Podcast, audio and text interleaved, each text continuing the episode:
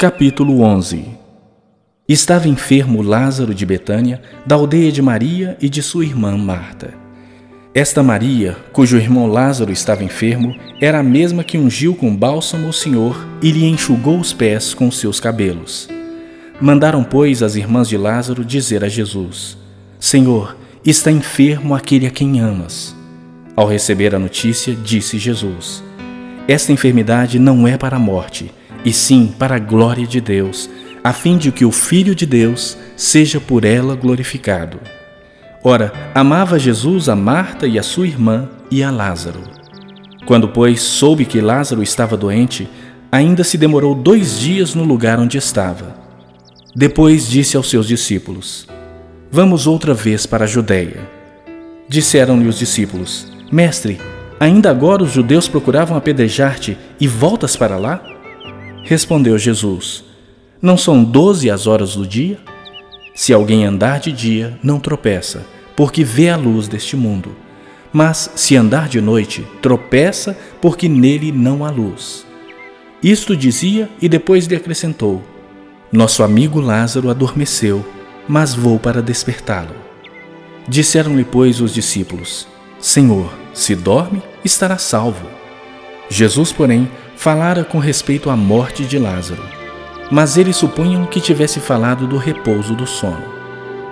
Então Jesus lhes disse claramente: Lázaro morreu, e por vossa causa me alegro de que lá não estivesse, para que possais crer.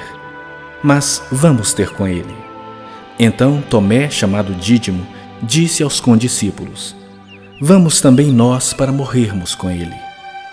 Chegando Jesus, encontrou Lázaro já sepultado havia quatro dias. Ora, Betânia estava cerca de quinze estádios perto de Jerusalém. Muitos dentre os judeus tinham vindo ter com Marta e Maria para as consolar a respeito de seu irmão. Marta, quando soube que vinha Jesus, saiu ao seu encontro. Maria, porém, ficou sentada em casa. Disse, pois, Marta a Jesus: Senhor, se estiveras aqui, não teria morrido meu irmão. Mas também sei que, mesmo agora, tudo quanto pedires a Deus, Deus te concederá. Declarou-lhe Jesus: Teu irmão há de ressurgir. Eu sei, replicou Marta, que ele há de ressurgir na ressurreição no último dia. Disse-lhe Jesus: Eu sou a ressurreição e a vida. Quem crê em mim, ainda que morra, viverá e todo o que vive e crê em mim não morrerá eternamente. Crês isto? Sim, Senhor, respondeu ela. Eu tenho crido que tu és o Cristo, o Filho de Deus que devia vir ao mundo. Tendo dito isto, retirou-se e chamou Maria, sua irmã, e lhe disse em particular: O Mestre chegou e te chama. Ela, ouvindo isto, levantou-se depressa e foi ter com ele, pois Jesus ainda não tinha entrado na aldeia, mas permanecia onde Marta se avistara com ele. Os judeus que estavam com Maria em casa e a consolavam, vendo-a levantar-se depressa e sair, seguiram-na, supondo que ela ia ao túmulo para chorar. Quando Maria chegou ao lugar onde estava Jesus, ao vê-lo, lançou-se-lhe aos pés, dizendo: Senhor, se estiveras aqui, meu irmão não teria morrido. Jesus, vendo-a chorar, e bem assim os judeus que a acompanhavam, agitou-se no espírito e comoveu-se.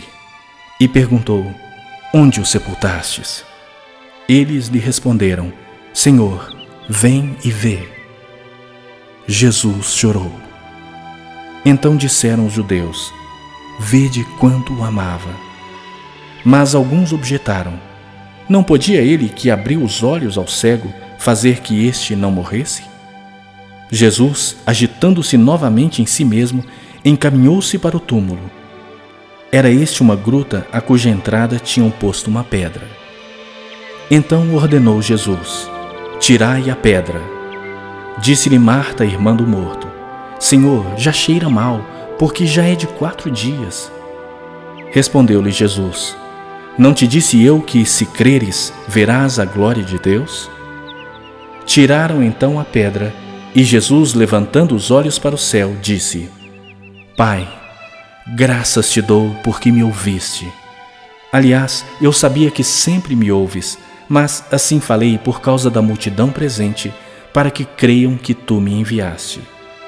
E tendo dito isto, clamou em alta voz: Lázaro, vem para fora.